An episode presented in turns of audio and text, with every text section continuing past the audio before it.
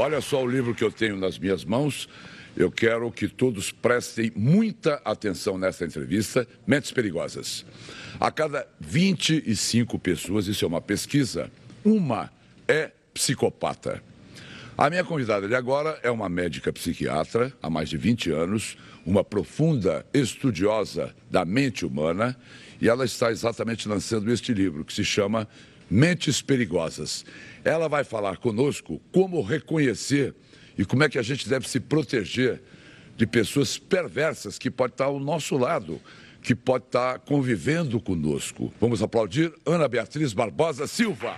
Uma das incentivadoras do teu livro foi a Glória Pérez, a autora certeza. Glória Pérez, que perdeu a sua filha Daniela, assassinada pelo ator Guilherme de Pádua. Ela diz que o livro é perturbador porque palavras dela, nos faz descobrir que nós estamos sempre correndo o risco de ser a próxima vítima. O Guilherme de Pádua era um psicopata? Olha, Mauri, é, eu não posso afirmar que o Guilherme é um psicopata, né? Porque não existe não ser psicopata. Não existe também um era, ou é ou não ou, é. Exatamente, né? A psicopatia, antes de tudo, é um transtorno de personalidade. O que, que quer dizer isso? É um tipo de ser, é uma maneira de existir, é uma maneira de viver no mundo com 100% de razão e 0% de emoção. Então, o psicopata é isso, é uma pessoa fria, calculista, que só visa o poder, o status e o, prazer imediato. No caso do Guilherme, no caso de outros famosos do que foram... aí, que acaba de matar Eloá, que é o caso vigente sim, do sim. sequestro mais longo. Sim, tudo indica ser um psicopata do tipo possessivo. Por que, que a gente fala indica? Porque no Brasil, infelizmente, é, o diagnóstico de psicopatia ainda é muito pouco feito, né? apesar da gente dispor hoje de testes que aprovam isso, de exames de neuroimagem que podem atestar isso, e também porque a gente confunde psicopata com psicose. Psicose nada a ver com psicopatia. Nada. O psicótico é o louco. É aquela pessoa que delira, que acha que estão perseguindo, que querem matar. O psicopata não. Ele tem razão o tempo inteiro. Ele sabe o que quer, ele sabe onde, onde ele quer chegar, ele sabe o que vai fazer e com quem faz. Agora. Em relação ao Guilherme, te ah, respondendo, eu não posso dizer que ele é um psicopata, uma vez que eu não o examinei, que eu não tenho essa prova. O que eu posso te dizer é que o ato em si Quer dizer, aquele tipo de crime, é, a maneira premeditada, a maneira estudada, fria, calculada com que aquele crime foi feito, tudo indica uma característica de uma pessoa psicopata. Como identificar é. o psicopata? Vamos lá. Como é. é. que você pode. O teu livro, o teu livro ensina, ensina isso? Ensina, ensina. Ensina pelo seguinte. É, Porque são gente... pessoas que estão nos rodeando, de repente. Com certeza. no dia a dia. Todos nós, se já não fomos vítimas de um, seremos. E é aí que a gente tem que se cuidar. Porque um psicopata, geralmente, a maioria deles não mata. Mas sempre vai deixar um rastro de destruição.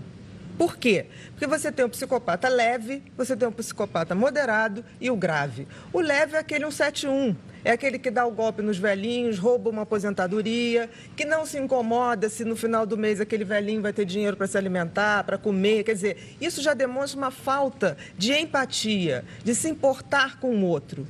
O moderado é aquele que não faz pequenos golpes, mas ele também não mata, mas é aquele que desvia verba, é aquele, é aquele executivo que faz as maracutaias, pessoas que desviam dinheiro de forma é, ilegal.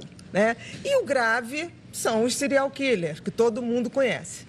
Né? Serial killers, vão matando, vão. Sempre de uma forma muito Mas que animal. características que a gente tem que observar? Mas vamos lá. Você tem que sempre saber da vida da pessoa do mais cedo possível. Por exemplo, uma criança entre 6 e 7 anos, se já tem uma personalidade psicopática, ela já começa a manifestar alguns sinais. Que sinais são esses? São crianças que maltratam outras crianças, são crianças que maltratam animais, são crianças que tendem a, a cometer atos é, de vandalismo. E isso, quando vai crescendo, vai se tornando mais evidente. Só que tem que eles vão se sofisticando.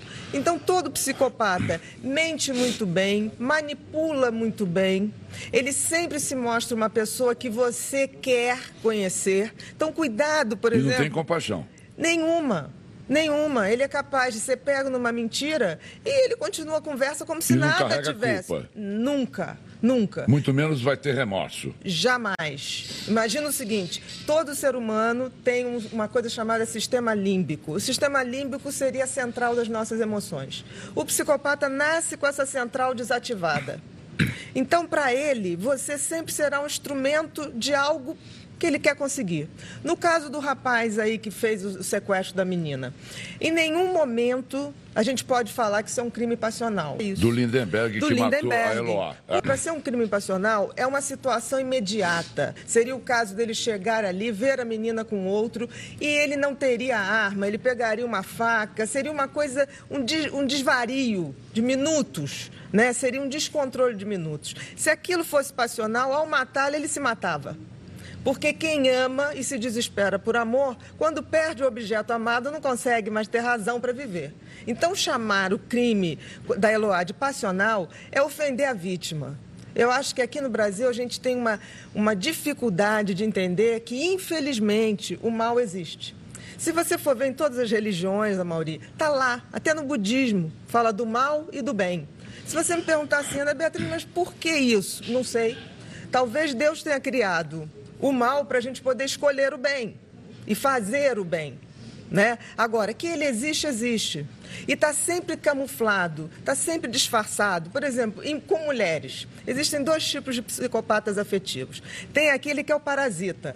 É aquele que conhece uma mulher, em um mês ele faz declarações, a mulher chega para todo mundo, olha, achei o homem da minha vida, ele é fantástico, ele me dá flores, ele liga no dia seguinte, ele manda joia, em um mês ele está morando na casa dela, descobre que ela tem uma poupança, e aí ele chega e fala: Olha, vou abrir um negócio para a gente poder pensar num casamento. Estou precisando assim de 100 mil, mas eu sei que você tem 70, você podia me emprestar, eu te devolvo isso rapidamente. Ela acabou de fazer o cheque, no dia seguinte ela chega em casa, não tem nem mais namorado e nem mais nada. Mas esse é um golpista ou é um psicopata? Isso é um psicopata? Um psicopata é golpista. Claro, porque veja bem, Mauri, um cara que faz isso, ele tem consideração pelo outro? É. Se eu te digo que a definição do psicopata é não se importar com o sentimento do outro, você acha Essa seria isso... a definição mais pá. Com sem certeza. compaixão, sem arrependimento, sem, sem nada. empatia. Sem empatia. O que é empatia? Eu me botar no lugar do outro. Eu não querer para o outro aquilo que eu não quero para mim. O psicopata ele não se importa com isso. Tem tratamento? Dependendo do grau de psicopatia, em geral, você não tem um tratamento, por exemplo, no sentido de ter uma medicação que faça efeito. O que a gente vê é que tem que haver uma educação muito rígida, não pode haver concessão para psicopatas. Por quê? Porque eles tendem, se você for dando espaço, eles vão sempre ocupando e sempre mais. Eu acho que está havendo uma cultura que está privilegiando muito a maneira psicopática de ser. E isso faz com que pessoas, até que não sejam psicopatas, se animem uma, a ter algumas ações psicopáticas. Um psicopata nasce geneticamente psicopata ou ele se transforma num psicopata?